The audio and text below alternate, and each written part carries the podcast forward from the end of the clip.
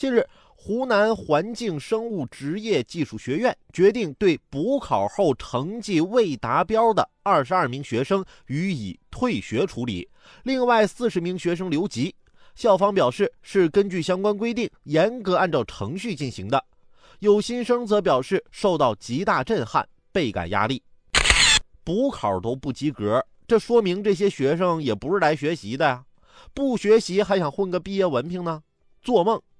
趁早退学换条路吧。现在你们还相信爸妈说的什么？现在苦点累点，到大学就轻松了吗？其实那是父母他们说给自己听的。